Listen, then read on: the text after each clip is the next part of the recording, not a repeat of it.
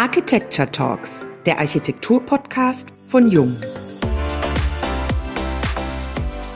Diese Neugier am Anfang auf das neue Projekt, das ist wie ein Spielzeug, aber mit einer Ernsthaftigkeit und einer Verantwortung, die es eben in die richtige Sichtweise rückt. Perfect Match. In einer immer komplexer werdenden Welt können die Herausforderungen unserer Zeit nur mit neuen Ideen, Technologien und Kollaborationen multidisziplinär und auf Augenhöhe gelöst werden.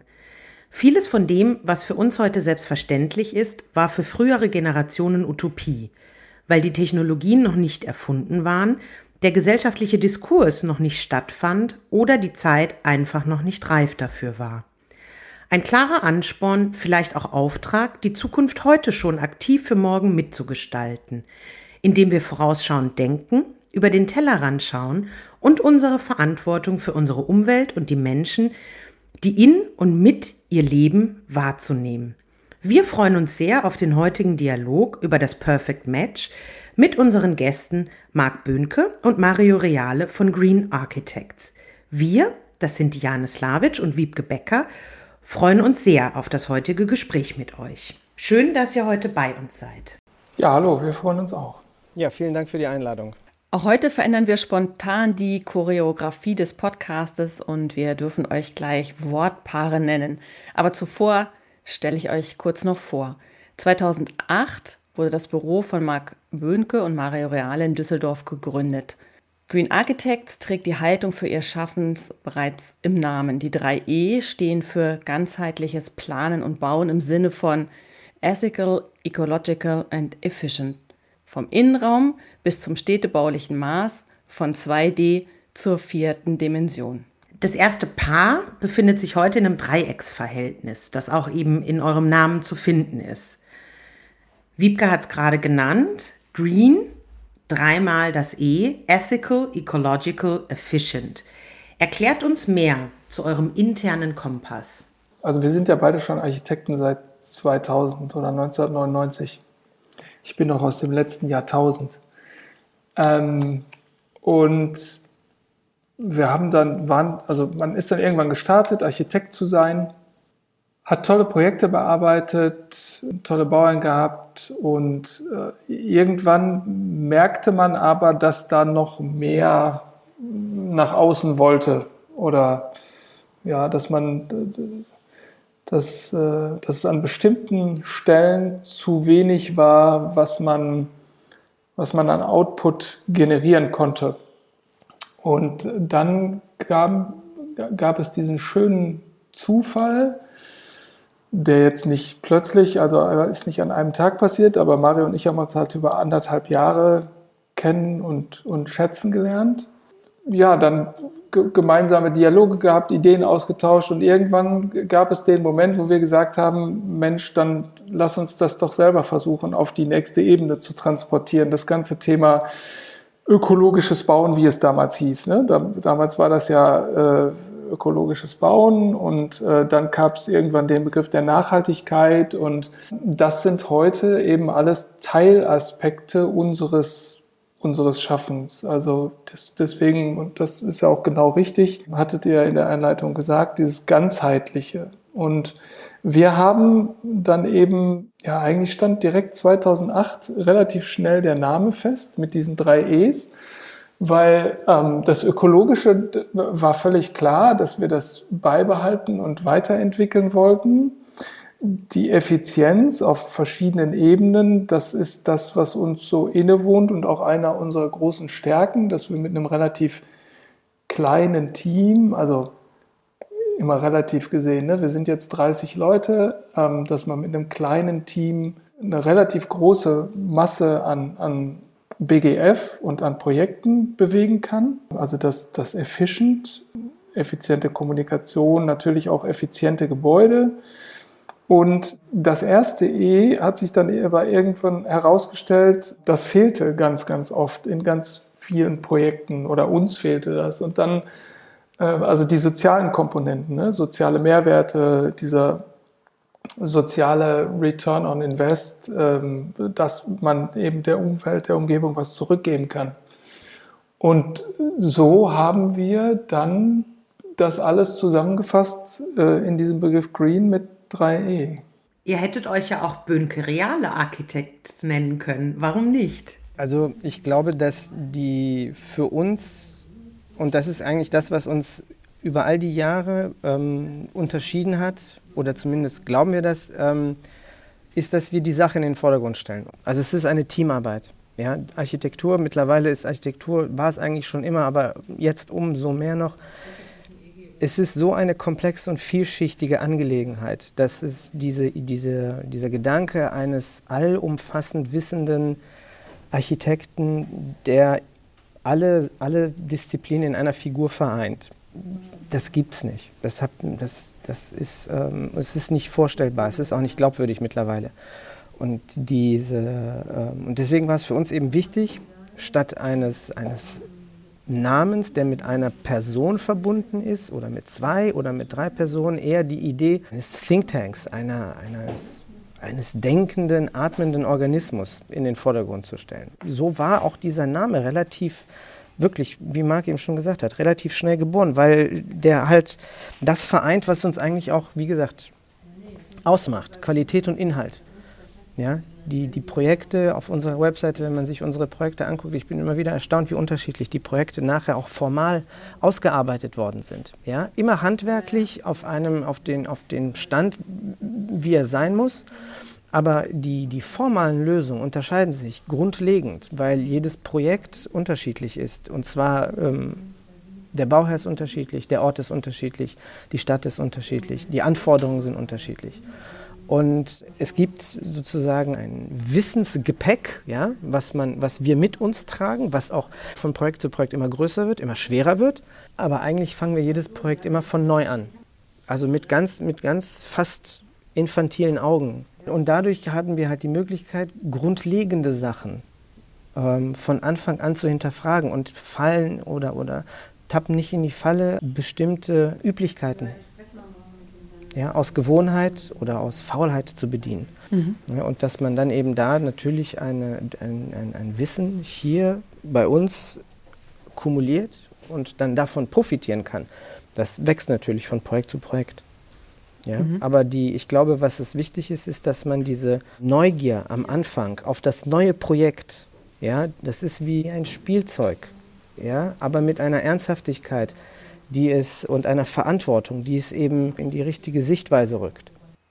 Ihr habt jetzt ganz viele Stichpunkte schon genannt. Äh, Neugierde eben zum Schluss. Wie ist es denn mit Sehnsucht und Realität? Sehnsucht und Realität, das stellt so ein bisschen das dar, ähm, dieses Dilemma dar, was man gerne als, ähm, als Architekt realisieren möchte, was man im Kopf hat, welche Ideen man hat, ähm, welche Ideen vielleicht auch der Bauherr hat. Ja? Und die Realität ist dann das avisierte Ziel. Ich glaube nicht, dass das eine ähm, dem anderen widerspricht, sondern das eine ist komplementär zum anderen. Es nützt uns nichts, ähm, wunderschöne Renderings zu machen, die nachher nicht realisierbar sind. Ja, das ist sozusagen das, was uns von der von der bildenden Kunst oder von der Kunst im Generellen unterscheidet. Ja, unsere Gebäude müssen nachher alle funktionieren und sie müssen nicht nur jetzt funktionieren, sie müssen eben auch in 20, 50, 100 Jahren, zumindest ist das unser Anspruch, funktionieren. Ja, dieser Gedanke, der l'art pour l'art, das ist etwas, diesen Luxus haben wir leider nicht. Ja, und deswegen ist es schon wichtig, sich mit der Realität zu konfrontieren. Es ist wichtig, sich mit den, mit den bauordnungsrechtlichen, planordnungsrechtlichen Themen zu, zu befassen und diese korrekt zu bedienen. Es ist wichtig, sich mit der Wirtschaftlichkeit zu befassen. Was wichtig aber ist, ist die Sehnsucht halt, sich, sich weiterentwickeln zu können. Ja, in eine Richtung zu gehen, die nicht den üblichen Trampelweg geht, ja, den schon alle gegangen sind, sondern eben tatsächlich ich hasse es, Anglizismen zu benutzen, aber dieses Out-of-the-Box-Denken. Ich glaube, bei aller Unterschiedlichkeit, die Marc und ich haben, ist es doch das Fundament, was uns vereint. Also dieses nicht in Stereotypen denken und immer die, die Lösung out of the box zu suchen und am Ende vielleicht mit ein bisschen Glück auch zu finden. Wichtig ist, äh, glaube ich, bei uns oder was, dass die Realität aus der Sehnsucht entsteht. Ne? Also, dass wir in der wirklich privilegierten Lage sind, Situation sind, äh, Realitäten erschaffen zu können. Nur durch Kraft unseres Geistes. Also es gibt ja, gibt ja am Anfang eines Projektes, klar, gekoppelt an den Bauherrn. Ne? Die, also unser wichtigster Partner sind sowieso immer die Bauherren, ne? bei denen wir uns sehr bedanken und, und, und die für uns ganz wichtig sind und ohne die diese ganzen Projekte nicht möglich wären.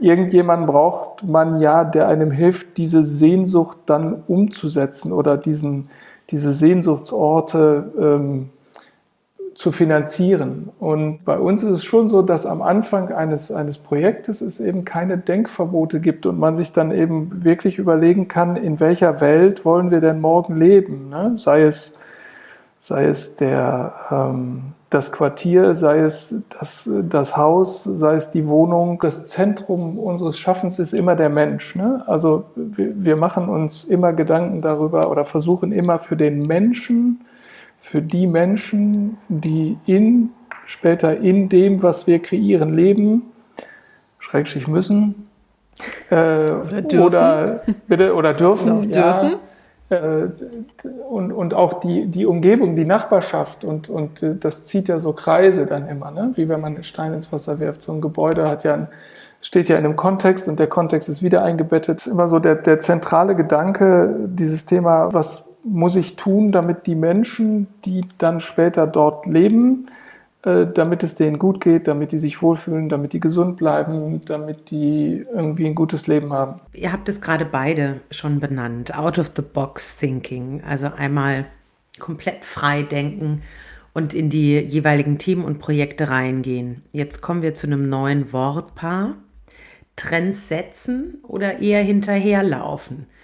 Wir sprechen von einem beispielsweise lieber mit einem Fahrrad oder einem Flugtaxi unterwegs zu sein. Das ist, ist halt die, die berühmte Frage nach Henne und Ei. Es gibt Menschen, Bauherren von uns, die behaupten über uns, dass wir Trend setzen. Fakt ist aber, ähm, gerade wenn du dieses Beispiel des Flugtaxis ansprichst, da ist es halt schon so gewesen, dass wir so ein, so ein, so ein Start- und Landehub geplant haben, weil es, äh, weil es dieses Flugtaxi schon gibt. Ne? Weil wir wussten, weil wir erkannt haben, da entsteht ein Trend und, und äh, auch positive ähm, Effekte für die Mobilität in Städten oder die Randbereiche von Städten erkannt haben und uns einfach getraut haben, dieses Verkehrsmittel schon in eine, damals unsere Planung für den, für den Rheinboulevard hineinzudenken.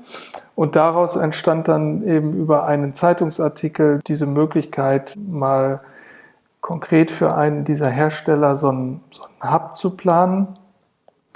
Und, ähm, aber das ist nur ein, ein, einer, der, einer der wenigen Aspekte, was, was glaube ich uns ganz wichtig ist und was hier in dem Team ähm, was wir hier im Team sehen, und das macht einfach Spaß, wenn man sich das anschaut, ist, dass das, was Mario und ich 2008 geboren haben und was wir versucht haben an, an Idee in die Architekturwelt oder generell in die Welt zu bringen, ist eben auch Perfect Match. Das zieht eben immer mehr Leute hierhin, die genau das Gleiche wollen und denken wie wir. Ne? Also die, das ganze Team ist eigentlich auf, auf einer Reise. Ne? So, das ist, und wir sagen das den Leuten auch immer, wenn die sich hier bewerben, dass die Bock haben müssen, sich mit uns auf so eine Reise zu begeben.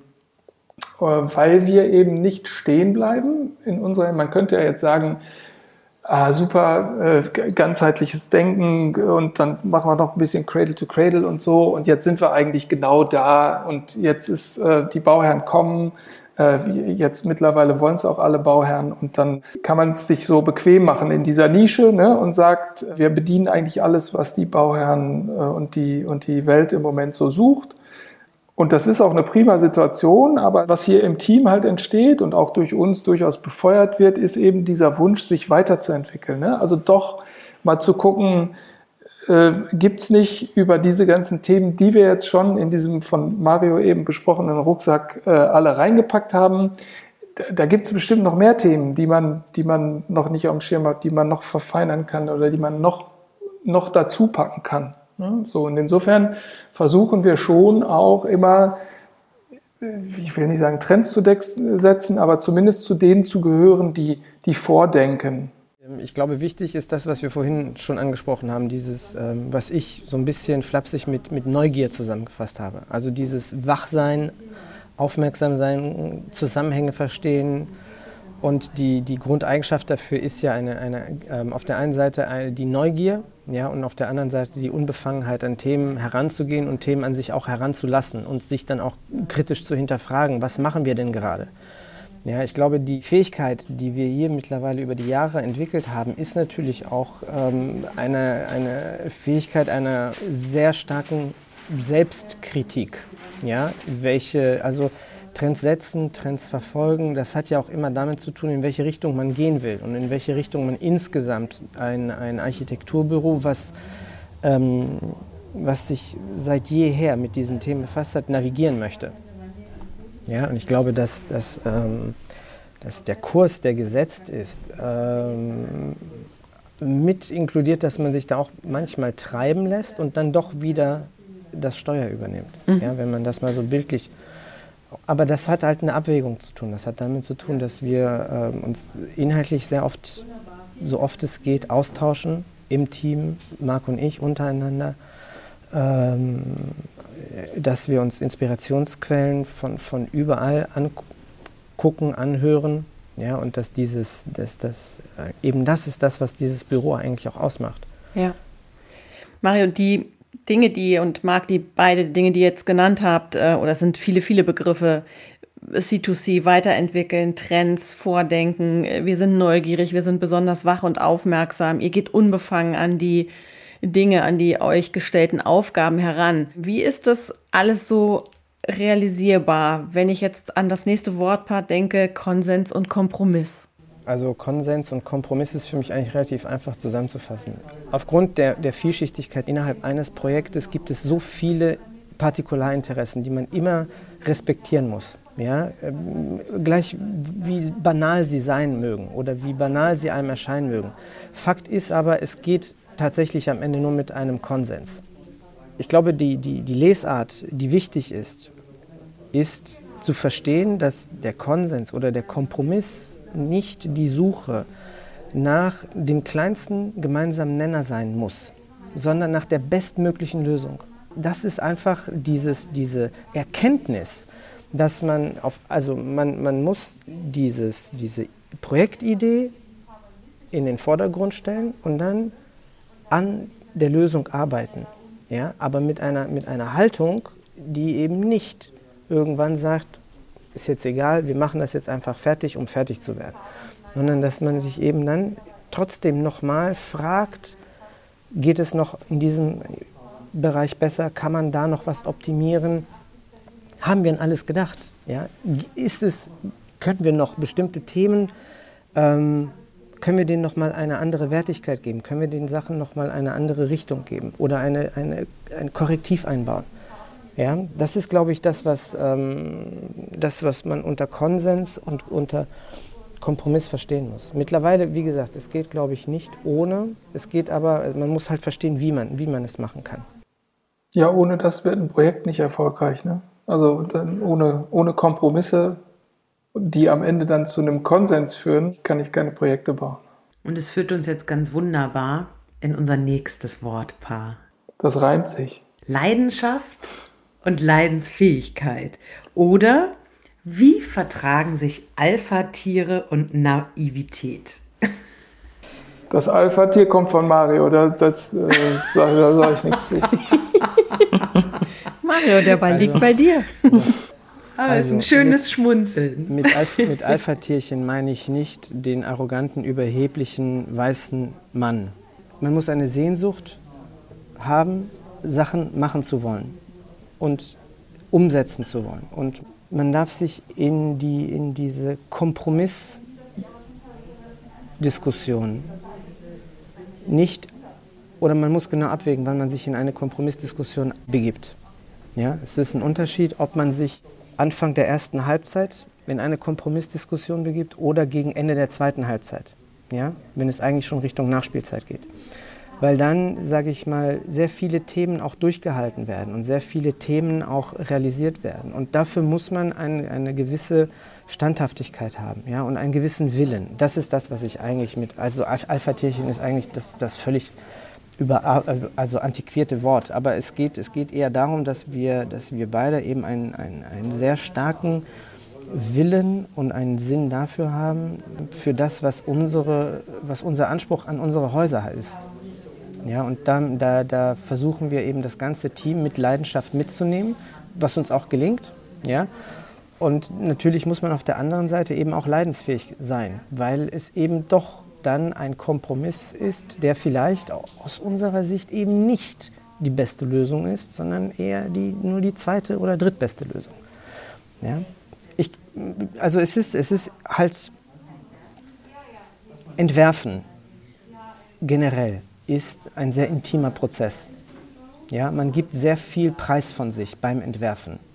Ja, und dieser, dieser ähm, ähm, man muss sich halt an bestimmten Stellen die Blöße geben und man muss eben auch damit umgehen können, wenn einer sagt, ähm, boah, das ist aber, ne, finde ich, aber, find ich aber doof, was ihr gemacht habt. Ja? Das passt ja überhaupt da nicht rein oder aus, aus irgendwelchen anderen Gründen. Kommt nur ganz selten vor. ja. Ähm, es gibt auch, es gibt auch ähm, absolut ähm, banalste Diskussionen. Und, und, ähm, ne, und man, man, befindet sich dann irgendwann in einem, in einem Austausch, wo man mit ganz vielen Leuten zusammensitzt und darüber redet, ob grün blauer als rot ist. Ja, und das sind eben diese Situationen, in denen man, glaube ich, ähm, wenn man nicht eine gewisse Leidensfähigkeit hat und wollen tut, ja, dass man dann natürlich eine, eine ähm, sehr schnell angreifbar wird und dann verletzt wird und dadurch vielleicht eher emotional ähm, als mit Sinn und Verstand zurückschlägt. Ähm, ja? So, und das ist etwas, das ist deswegen, ähm, ich, ich, wenn, ich, wenn, ich ein, äh, wenn ich ein Einstellungsgespräch führe mit, mit ähm, Bewerberinnen oder Bewerbern, die sich hier vorstellen, sage ich das immer. Der, der Job ähm, diese, diese, diese, diese Arbeit als Architekt, man muss genauso leidensfähig sein wie, Leidens, also wie Leidenschaft mitbringen. Die Projekte, die wir haben, das sind ja, das sind ja wie, wie also es, es gibt eine sehr starke Bindung ja, zu den Projekten. Es gibt eine sehr starke, man verliebt sich manchmal auch in die Projekte. Ja? Und wenn das Projekt dann eben ähm, von wem anders zum Altar geführt wird, ist man dann schon, sage ich mal, eine gewisse Weise, auf eine gewisse Art und Weise frustriert. Du, du, beschreibst es als sozusagen als Partnerin, andere beschreiben es als ihre Kinder, die sie dann sozusagen in die Freiheit lassen. Also es ist schon interessant zu sehen, wie eng auch diese emotionale Bindung zu den, ja, aber das, zu den eigenen auch die Verletzlichkeit ne? ist. Ja. Mhm. Wir sind schon fast am Ende angekommen und haben eine letzte Frage noch. Wenn ihr ein Jahr freie Zeit geschenkt bekommen würdet, was würdet ihr gern tun? Also ich würde um die Welt segeln.